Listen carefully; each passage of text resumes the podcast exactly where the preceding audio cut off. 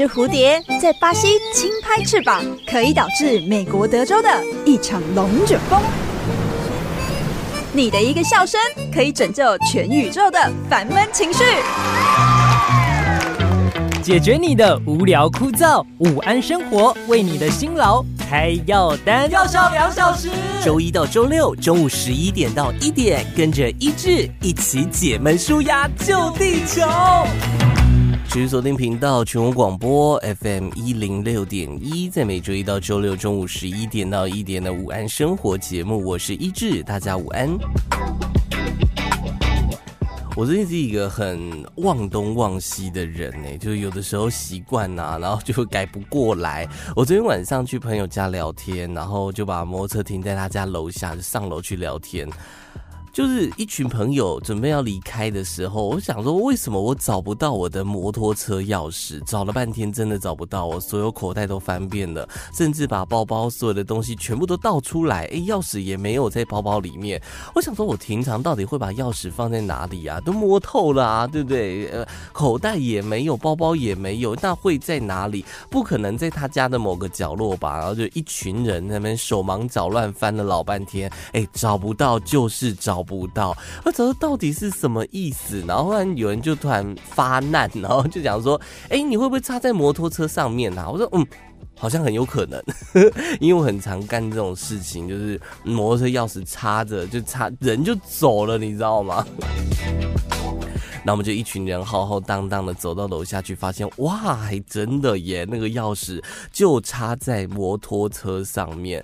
有的时候你也不得不佩服台湾的治安，真的是非常的好哦。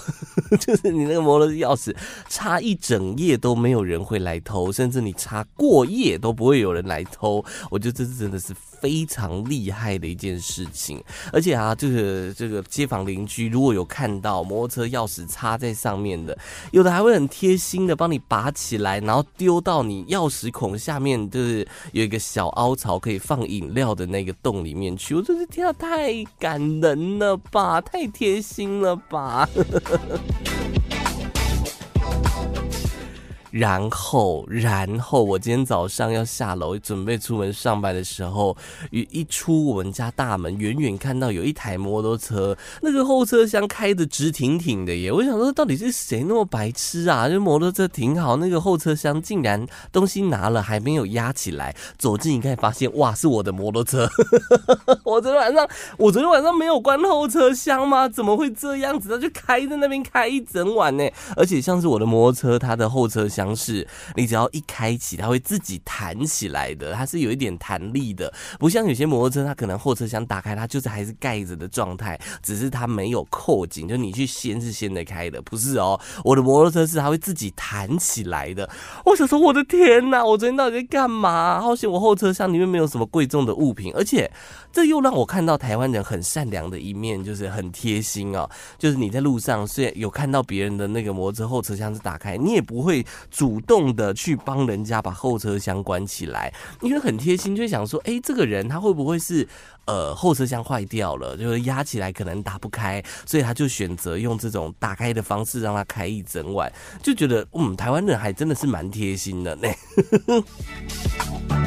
好蠢哦！我怎么会这么蠢？连续一个晚上发生两个不可思议的事情：先把钥匙插在钥匙孔上面，摩托车上面，人就走了，没有带走。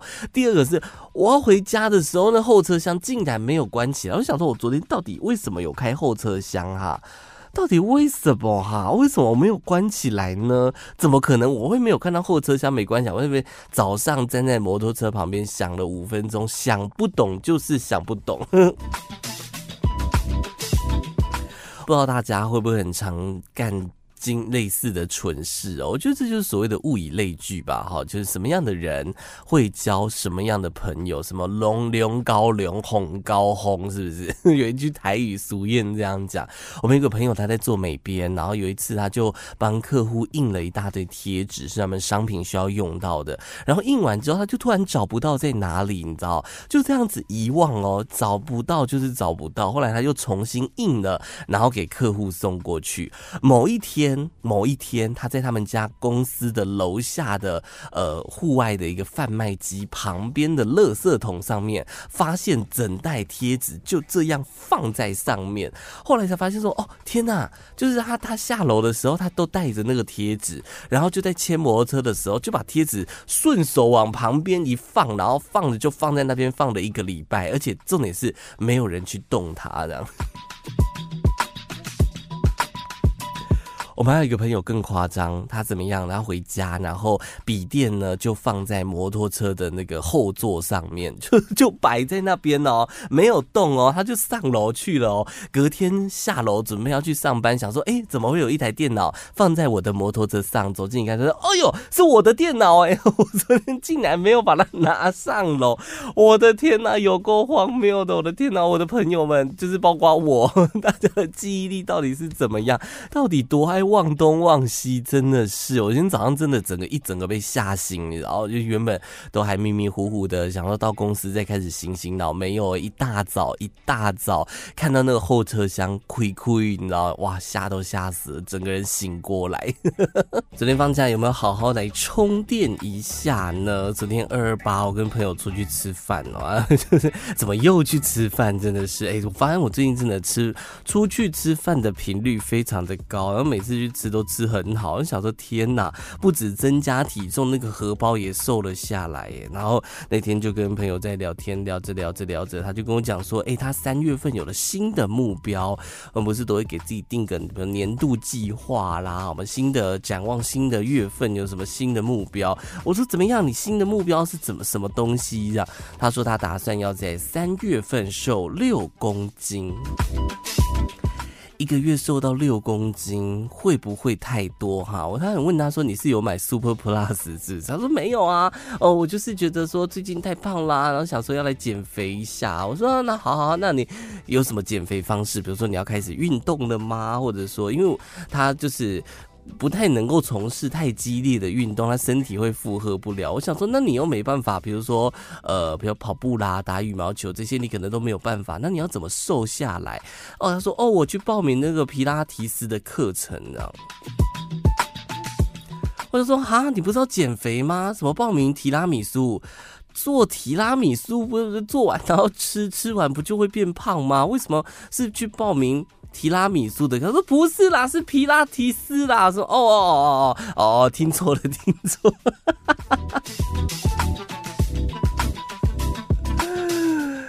哎、欸，皮拉提斯到底能不能真的瘦下来？他说一个礼拜只去一次。哎，我想说这样一个礼拜也才四堂提拉米皮皮拉提斯的课程，那真的有办法瘦下来吗？我就觉得嗯。好了好了，有有梦最美嘛，我们都说有梦最美，希望相随嘛啊，祝福他。他还跟我打赌哦，说如果他真的在三月份有瘦下来，瘦了六公斤，他就要吃我吃请请我吃汉来海港。我想说，哇，那不就又把那个瘦下来的又吃回去了吗？而且怎么样，就是你自己瘦下来，然后要把我养胖的意思是吗？就站在一起更显瘦，是不是？我说啊啊啊啊啊！他是有跟我提出邀约啦，所以你要不要一起来？然后我说好，三月份是不是？好了好了，我就尽量啦。好，我们这个佛系减肥法嘛，我就跟他讲说，哎、那如果说三月才要开始减，今天是二二九嘛，就是二月的最后一天。那么晚上是不是要再去吃个大餐哈？三月份开始，不然不能吃大餐了。那趁着这个最后一天，哎，是不是今天晚上来约一下呢？超级损友，真的是。讲到这种说错话，刚刚我把皮拉提斯听成提拉米苏哦。我们昨天在跟朋友聊天，另外一个朋友也讲出一个很惊人的，最近不是有那个黄家千的新闻报很大吗？究竟她跟她老公之间到底有没有家暴这件事呢？我们那个朋友就兴致勃勃的就问我们大家说：“哎，你们有没有看黄家千那个新闻啊？你们觉得谁谁是比较有道理的？谁就是谁是对的？这样到底谁家暴谁？”他说：“你觉得是黄家千吗？还是夏丽克哈？为什么夏利克是谁？我当下愣住，想说夏利克，Who the fuck 也是夏利克？我说是夏克利吧？他说对啦，对啦，是夏克利。哎呦，真的是夏克立应该会很伤心哦，就是人家在台湾发展深耕也这么多年了，然后到现在大家还是都把他的名字叫错，你知道？像是呃，他不是脸书会有很多新闻网站会分享那个新闻嘛，然后我就很喜欢看网友的留言，看一下网友的风向到底是怎么样，到底是支持男方还是女方呢？然后下面一票都支持男方，哎，就想说我支持约克夏啊，我支持我支持米克夏，我相信米克斯，没有一个人把夏克利的名字讲对，真的是很过分。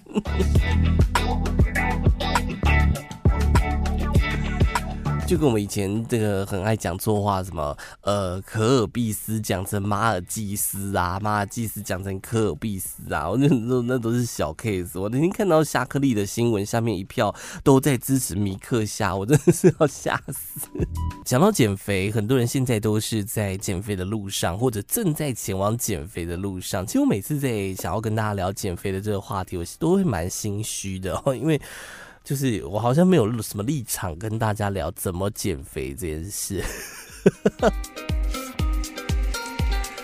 就是我们总是要探究一下嘛。如果你正在减肥，然后一直减不下来，那到底会是发生什么原因呢？我也其实很常在反思啊，我为什么减肥失败啊？因为我没有真的在减肥，吃还是照吃，哎，动也没有在动。那到底这是哪门子的哦？佛系减肥法，就是我们抱着就是，嗯，他如果想瘦的话，他就会自己瘦下来。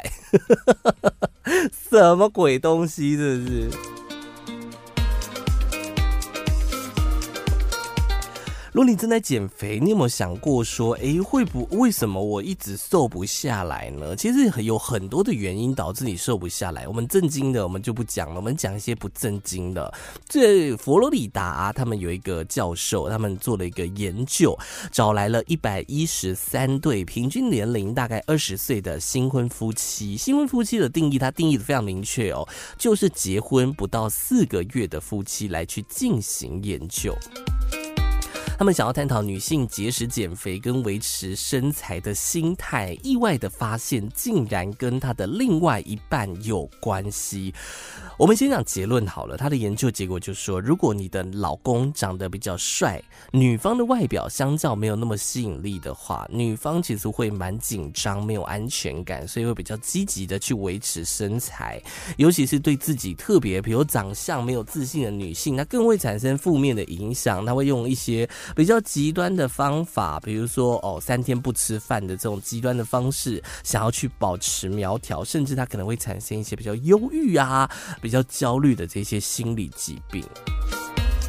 相反的，如果你的老公相貌平平，哎，女方还觉得越看越丑的话，这个女方的自我身材管理危机感就会大幅下降，就会慢慢的步上变胖之旅哦。他的意思就是讲说，如果你的男朋友很丑的话，你就会越来越胖，应该是嗯，可以总结成这个样子吧。所以如果说我今天瘦不下来，就是因为我男朋友太丑了，丑成那个样子，丑到爆，我才瘦不下来。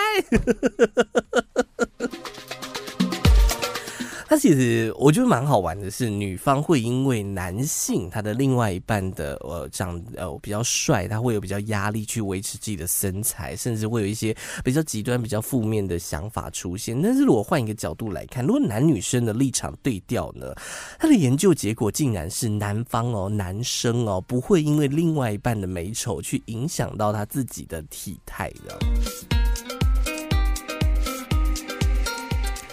那这样我到底要我的另外一半长得帅还是长得丑哈？如果他长得帅的话，我当然就是减肥减得顺利，可是有可能会让我有一些焦虑、负面的情绪发生。但如果长得很丑，我又不断的变胖，真的是很烦，对不对？不过讲到男性朋友，哎，长得帅对自己本身也是会有一点好处的啦。因为男性啊，嗯，如果长得呃相貌越帅气的话，他的睾固酮值就会越高。这是另外一个研究说的。当你的睾固酮值越高，压力荷尔蒙皮质醇就会变得更低，免疫力就会比较强，会比较不容易生病。但这个结结论呢，这个研究比较适用于男性，就是男性长得越帅越不容易生病呢。这又是一个另外一个很奇怪的结论。我是不太确定为什么做出这样子的研究，但是其实蛮好玩的，对不对？哎，有点烦呢。那这样子挑挑男朋友择偶条件，到底应该是挑帅的还是挑丑的哈？各位女性朋友们，想清楚哦哈，会影响到大家的减肥之旅，到底会不会哦迈向成功的道路啊？关键字搜寻一致乱讲话，脸书 IG 追起来，奥林打给花朵仔。哇，回来玩生活，我是一只刚刚手忙脚乱的一波，你知道我，刚刚收到一封简讯，然后说我的信用卡怎么有异常千账的消费，然后就是要希望我赶快就联络他们客服，然后想说等一下再看到底是怎样好了，就后来他又再寄一封哦，说您刚刚几几点几分有消费六万七千多少多少元，如果你不是你本人交易，请赶快联络客服。我吓一跳，我想说我人在。主持节目哪里来的时间去花刷卡刷了六万多？怎么可能？不可能！我刚刚手忙脚乱联络客服，真的被遭盗刷，有够烦的呢！就是就是为什么要这样盗刷人家的卡片呢？我我在想，呃，一直在想到底是为什么？因为我昨天买了机票。会不会是因为那个机票的关系？可是我又不是在其他网站买，我是在那个航空公司的官网买的耶。那个航空公司的治安也太烂了吧！真的是，然后打去客服，然后他还要确认一大堆有的没有的资讯，什么您曾经在本行留存过四码什么安全码，可以方便输入吗？谁记得那四码是哪四码？我的天哪！还问我说，哎，您是在哪一间银行，就是哪一间分行开户的？谁会记得分行的名字？哦，真的是，你看盗刷人家卡片，然后弄得我们这边手忙脚乱，忙得要死，真的是。而且重点是，那个卡号平常都倒背如流，现在又要重新再记一次，哦，真的是很烦。而且就是他现在把我挂失了嘛，然后到新的卡片寄来，可能要五个工作天嘛。那这五天我要怎么刷卡呢？哎，还是他是在帮我哈，就是让我这五天不要刷卡，不要再增加我的卡费，是这个意思吗？不过说真的，也蛮佩服这些那算什么诈骗集团吗？盗刷仔，就是他们到底是从哪里拿到我的卡号、跟我的安全码、跟我的那个到期日，才去才有办法去刷？到底是怎么办到的哈？一直想不通呢，也算是也是蛮蛮蛮蛮蛮厉害。那可不可以拜托一下？如果你有在听节目的话。有在听吗？有在听节目吗？拜托，我已经很穷了，不要再这样子对我了，好不好？大家有被盗刷过的经验吗？应该大部分都有吧。我记得还，我觉得我蛮衰小的，那叫什么落衰是不是？我呃这辈子好像被刷过盗刷过三四次，然后就换过三四张卡片，每次来就要重新再搞一次，然后再重新背一次那个密码。你知道我以前那个卡号啊什么？呃，信用卡的号码都倒背如流，然后现在就是你知道懒得记了，算了算了算了，我不背了，反正我背起来哪一天又被盗刷，会更生气。究竟关键少数能不能成为决定一件事情走向的关键呢？他们到底是关键少数，还是纯粹就是少数呢？我绝对没有在跟大家讲什么台湾的政治哦。我现在要来跟大家讲的是，我们之前有跟大家分享过的英国超爱骂脏话的鹦鹉。之前有跟大家介绍过，在英国的某个野生动物园当中，呃，鹦鹉群，那么有一百多只，然后混入了八只脏话小队。什么脏话小队呢？就是他们不断的对着游客啦，对着饲育员呐，对着彼此啊，在那边骂脏话，就 fuck you fuck you fuck you fuck you 这样一直骂，一直骂，一直骂。然后到时候那个园方就想说，哎，我们要来呃改善这个状态嘛，然后就想说能不能让他们融入大群体当中，不要当那个非常关键的少数，所以就把他们丢到了呃另外九十几只鹦鹉当中，希望透过就不骂脏话的那九十几只鹦鹉来去改变这八只鹦鹉的这个你知道你骂脏话的这个行为。当时候我们不是还在讨论说，那个动物园的执行长很担心这个效果会呃会改变，就是变成那八只去影响那九十几只鹦鹉，有没有？就是导致最后我原本只有八只会骂脏话的鹦鹉，结果丢进去之后变成我我打拿到了一百只会骂脏话的鹦鹉，这是他们不乐见的。但是最近他们呃，我们来做个追踪报道，他们最近后来发现说，哎，这个骂脏话的情况好像有改善哦。市议员啊，最近发现。说没有，那八只鹦鹉没有在骂脏话了。虽然说现在还是一个蛮早期的阶段了哦，不过呃，算是一个好的开始了哦。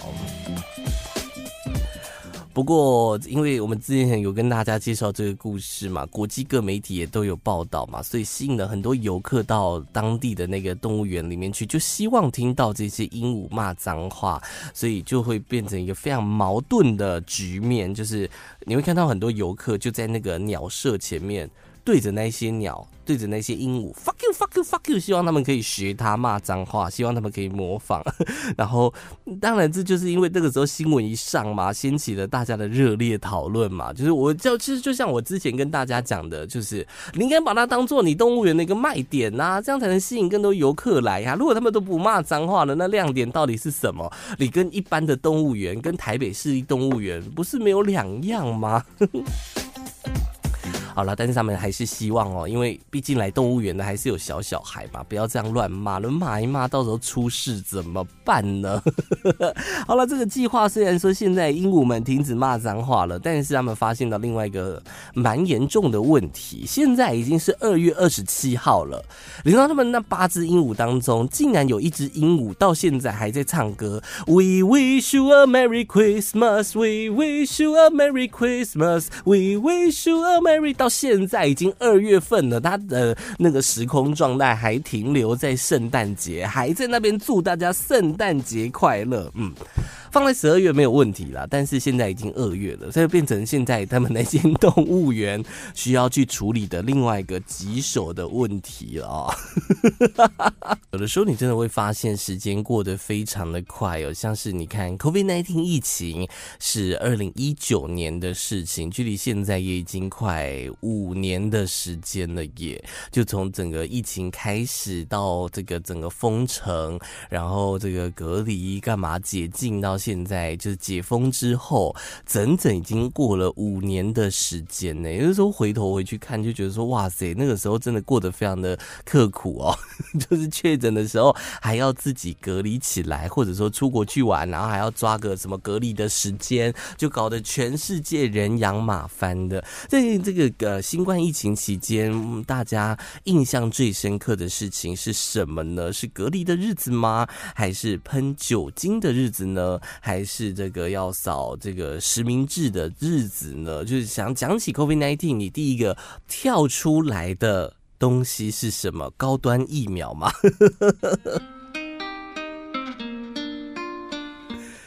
你知道在那段时间，不是大家就是进出任何场所都要戴口罩，然后喷酒精消毒，然后还要量体温。然后在那个时候，其实发生了很多很好玩的故事。像我昨天就看到，就是说在二零二零年就疫情刚起来的时候，那个时候呃八大行业什么 KTV 都还没有这个就禁止营业的时候，就大家要去 KTV 唱歌，都还要量额温啊、喷酒精啊、扫实名制啊。然后在台北市就有一个里长。哦，他到钱柜去唱歌，那个时候疫情刚起来，他进去的时候，那个女服务员要帮他量额温，结果不小心把那个酒精瓶当做额温枪，就直接对着他的额头要量体温，直接把酒精喷到了他那个里长的眼睛里面，然后里长当场痛得哇哇叫，后来还去就医哦，诊断出他的眼角发炎，然后角膜发炎，然后就他就怒告了钱柜这样。不好意思，我真的不应该笑的。但是我看到那个新闻，我每次看到那类似的新闻，就我我们一直以为它是一个迷因梗，就是它是一个人家创造出来的笑话，但没有想到真实在生活当中，真的有人被拿酒精喷眼睛。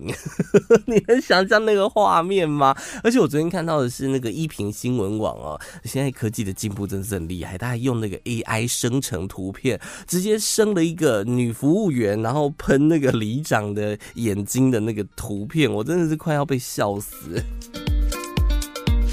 而且从二零二零年那个时候就提告了，告告告告了三年多的时间，在最近审判终于出炉了。我的天哪，超级久哎，三四年的时间呢，哇塞，真的是有够久。他不是怒怒告了五百万嘛？他那告法好像是他告钱柜，也告这个女服务员。而钱柜心里面想说：妈的嘞，又不是我喷的，你来找我干嘛？女服务员是女服务员的你告他就好，你告我钱柜干嘛呢？那女服务员也觉得很莫名其妙，我就不小心了，你为什么要告我？我不是跟你道歉了吗？到底想怎样？我会赔你医药费啊！啊，跟我求偿五百万，到底要干嘛？哎、不过他们一审判决出来是说，这个服务员要赔偿三万八千多块钱，然后钱柜也要付出惩罚性赔偿三万八千元呢，就是两个各三万八的。钱柜真的是，我是觉得最无辜整起事件最无辜的就是钱柜 KTV。我想说，我又没有叫他拿酒精喷你眼睛，你到底想怎样？你告我到底要干嘛？而且这个里长其实他他不甘心哦，就是各。三万八，他觉得不够哦，他还要再提上诉，然后二审，然后维持一审的判决的，没有想要表达任何的意思，纯粹想要跟大家分享这个荒谬的故事，没有别的意思啊、哦，就觉得很好玩。两个小时还不够，追踪搜寻一致的 IG CYZ 点 N，不用付费解锁看更多。回来玩生活，我是意志。定期做健康检查，好像是蛮重要的一件事情。包括政府有一些呃，比如子宫颈抹片检查啦、癌症的筛检呐，会有包括年龄的开放，比如说几岁到几岁，比如四十到六十四岁的成人健康检查，每三年会筛检一次。然后六十五岁以上可能会呃什么 B、C 肝的筛检啊，会有一大堆的免费筛检。提供给符合资格的民众去做，或者大家平常可能也会去找，比如说像是博泰健康管理中心，然后去做个全身的健康检查，然后包括你有想要去检查哪方面的问题呀、他都可以克制化的帮你去做安排，然后让你的有医师来为你专业的讲解你的身体现在可能遇到什么样的一个状态。因为有有些人会比较注重于健康这一块，但像有些像我朋友就讲说啊，算了算了，我去做健康。检查看哦，还是自己在那边伤心，那红字一大堆，算了，我还是不要面对好了，有点消极哦，这好像不太好，对不对？而且他还跟我讲说，那健康检查贵的要死，很贵，那收费都很贵耶。我我钱宁愿拿去出国，我也不要拿去做健康检查。但如果说现在有一个很简单方便，就是也不用你花太多时间，比如说还要去躺睡一个晚上干嘛的去做这种健康检查，如果有一种快捷方式可以知道，感觉也是蛮不错的，对不对？最近在中国大陆的湖南有一间超商的厕所里面就出现了一一个叫做健康检测小便斗，上面写的斗大的几个字哦，写简单三步，快速准确的。他说：“只要你上厕所去那边尿尿，尿个几分钟之后，就可以查看报告，里面包括有什么维生素 C 呀、尿钙呀等等的，有十四项的关键指标，还包括有一百多种常见疾病跟重大疾病的准确检验结果的。这个新闻一出来，网友都在讨论说：我只是尿个尿而已哦，我就可以从我的尿液看出这么多问题，这是真的还是假的？就不用去医院了，是不是？”而且它的收费其实很便宜，只要十九点九元人民币，不到台币一管一百块钱。然后其实还有记者甚至实地到现场去做测试，然后就发现说，哎，真的很快哦，大概两到十分钟就会出现检测的结果。那两到十分钟有长有短，主要是因为这个试验的试纸的反应跟采样的情况不同，这样，然后他在那个得出跳出来的单子上面就。发现说有十四项指标的检测，而且他还会给分哦，从零到一百的区间，针对你的状态去给你评分，说你的健康状态到底是多少，你的维生素 C 含量是多少，是不是 OK 的？你的尿钙会不会太多呢？会做这样子的分析。我是觉得可能在玩噱头啦，怎么可能就我一点都不精准的感觉啊？还是真的会会有人去相信哈？如果真的有人信了，然后到最后身体出状况，是不是可以提告呢？其实很多医生就跳出来说，这种的检测报告只能作为初步筛检的依据啦，让你有一个方向。但是如果还是要就是检查得更仔细的话，还是要到医院去做检查，因为包括呃，他说这台机器的效果类似于我们在医院做的尿液检查，是比较简单的体检筛检方式。因为如果检测结果出现异常，想要知道身体哪里出了状况。可能还是需要到医院里面做一个比较详细的健康检查才是比较好的，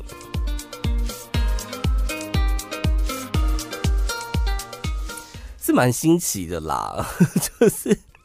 我不用像说，哎、去医院要做尿检，他要给你一个纸杯，一个量，哎、试管，然后你尿完之后还要再把它倒进去，然后什么前面、中间、尾巴，呃，前面尾巴要截掉，那不能倒进去，然后还要这么再放回去，让实验室人员去去进行这个什么更严格的、严密的去做分析，然后要一个礼拜再回来看报告，其实就整个省了很多的功夫，对不对？但是准确度到。到底高不高呢？应该，我是觉得不太高了。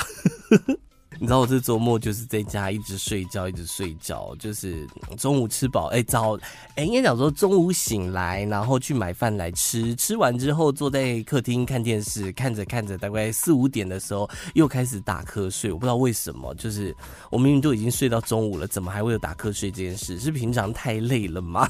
一直搞不清楚哎、后来想说，好算了算了，我就回去睡觉吧，怎么样？我就躺在床上，然后睡睡睡睡到七八点再醒来，醒来做了一下。下又去买晚餐来吃，就整个呃生理时钟算是有点乱掉了啊。我想昨天晚上我真的就在躺在床上这边滑手机，我滑到一个很厉害的 IG 广告，大半夜的，它是一个在逢甲的那叫什么酱蟹屋这样，然后里面它有什么？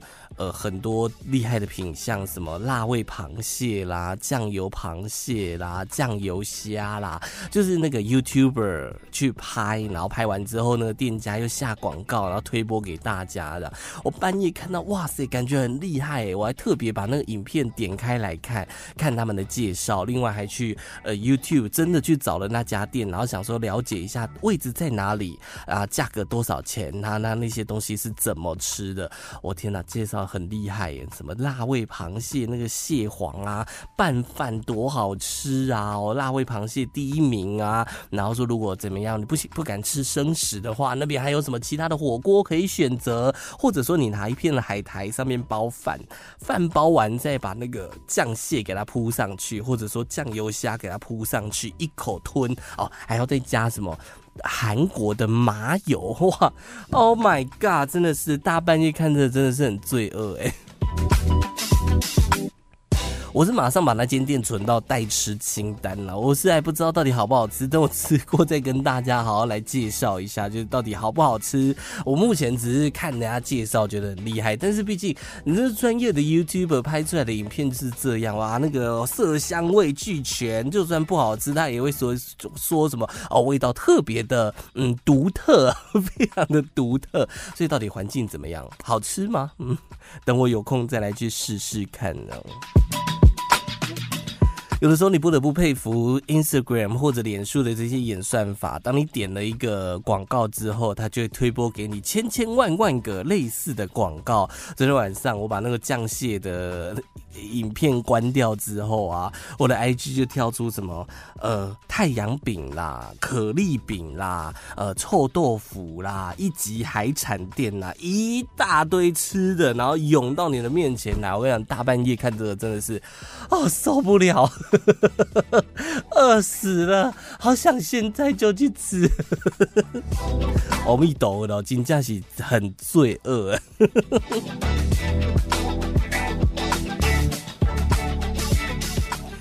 上礼拜六元宵节，大家有去逛灯会吃汤圆吗？想说也要来。我原本上礼拜六也想说要来应景一下，买个汤圆来吃，然后后来就真的是太懒了，就一直躺在沙发上面，就连打开 Uber Eats，打开 Foodpanda 找一间汤圆，就是叫外送来吃，都有点懒的那种程度。每年元宵节都要吃汤圆来应景嘛？你知道最近在大陆的肯德基，他们推出了一个话题新品，叫做汤圆咖啡，就是他把这个圆圆饱满的芝麻汤圆加入了咖啡冰淇淋，算是一个非常另类的中西结合甜点哦。黑芝麻汤圆，然后搭上奶香冰淇淋，再倒上浓缩咖啡液，不知道吃起来到底好不好吃。因为汤圆比较算甜的嘛，可是咖啡液又有有点带偏苦涩，然后吃起来应该会综合掉那个太甜的感觉，对不对？你知道各个国家地区的这个速食店呐、啊，都会推出一些新品项哦，比如像日本之前也跟大家介绍过，接下来像是南韩的麦当劳也推出了一个叫做覆盆子奶油乳酪派，用可可脆皮，然后你可以吃到巧克力的那个香气，然后里面咬开是酸酸甜甜的覆盆子，然后还有一点这个奶油乳酪，天哪，感觉也很厉害，对不对？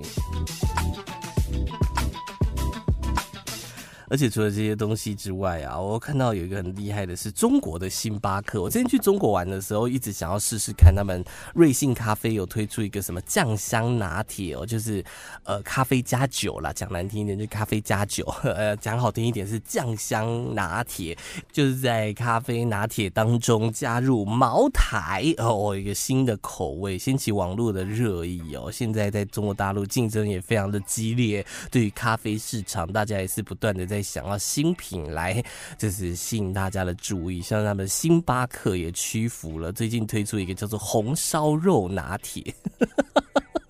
红烧肉，我有看错吗？它的内容物有点偏可怕哦，就是拿铁就是咖啡加牛奶嘛，之后它又加了酱油，又加了猪肉，没有错，是加猪肉哦，不是加什么调香剂让你喝起来有猪肉的味道，没有，它就是把猪肉干。丢进去，就是以我们台湾不是喝那个，比如说呃，喝一些什么，那叫什么星冰乐啊？星冰乐上面不是挤一圈奶油嘛？奶油上面会撒一些，比如巧克力豆啊，或者撒一些，看他当季要推什么东西，比如草莓给它加进去，他就是把猪肉干给它丢到那个奶油上面去。Oh my god！好可怕，我告 Q boy，这到底是喝起来是什么味道？真的令人无法理解，匪夷所思。咖啡加酱油，甘美好高级的。而且啊，这个一杯要卖六十八块人民币，六十八块人民币折合台币大概三百瓦扣，三百多块钱，大家买得下去吗？会冲着那个噱头吗？哦，必须得说。我有可能会去买，你知道有的时候就是喜欢那种稀奇古怪的东西嘛，比如说就推出了一个哦猪肉干拿铁哦，也要买来一杯，然后发 IG 现实动态，喝不喝是其次，但至少是我要跟大家分享说，你看我走在时尚的最前端，他们推出了一些无微不为的东西，然后我给大家买了一杯来喝喝看，不知道喝起来到底是什么样的味道哦。有记者讲说，这是非常复杂的味道。其实，这个中国大陆之前也推出很多这些奇奇怪怪的口味啊，比如说什么呃，把黄油、啤酒、罗勒、柑橘、番茄、迷迭香加在一起啊，有什么黄油啤酒风味的冰镇浓缩、咖啡迷迭香的冰镇浓缩这些产品。不知道哎、欸，这一次的红烧肉拿铁，因为因为之前他们曾经也推出过拿青椒当做杯子，然后就把咖啡倒进去青椒里面变成青椒拿铁嘛，或者说有什么玄米、海苔、芝麻加在一起的咖啡泡饭嘛。哎呦，金价洗哦！现在会出这些无微不微的东西，那个真的会气死人。意大利人应该会气死吧？我们好一个 espresso 浓缩咖啡被你们搞成这个样子啊！气死人了！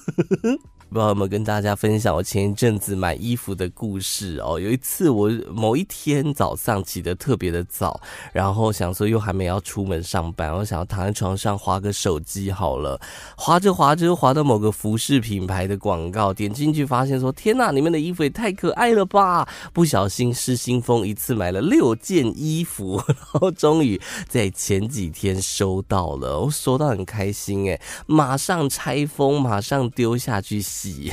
我原本还打算没有要洗，但室友就跟我跟我讲说，你要洗啦，太脏了，因为不知道到底把贵下面米给还洗一洗比较好。说哦，好好好，我就问他说，那那那那，我现在丢下去洗，明天会干吗？因为明天想要穿新衣服上班，这样穿着新衣服新气象嘛，要会干吗？他说会啦，晒个晚上怎么可能不会干？结果我今天早上要穿的时候是湿的诶。没有干呢，一个屁都没有干呢，超级生气，完全低估了。现在根本也不是夏天，没有那种就是半夜还是很热的那种感觉，就是衣服根本就晒不干，真是超生气的，差点去找他吵架。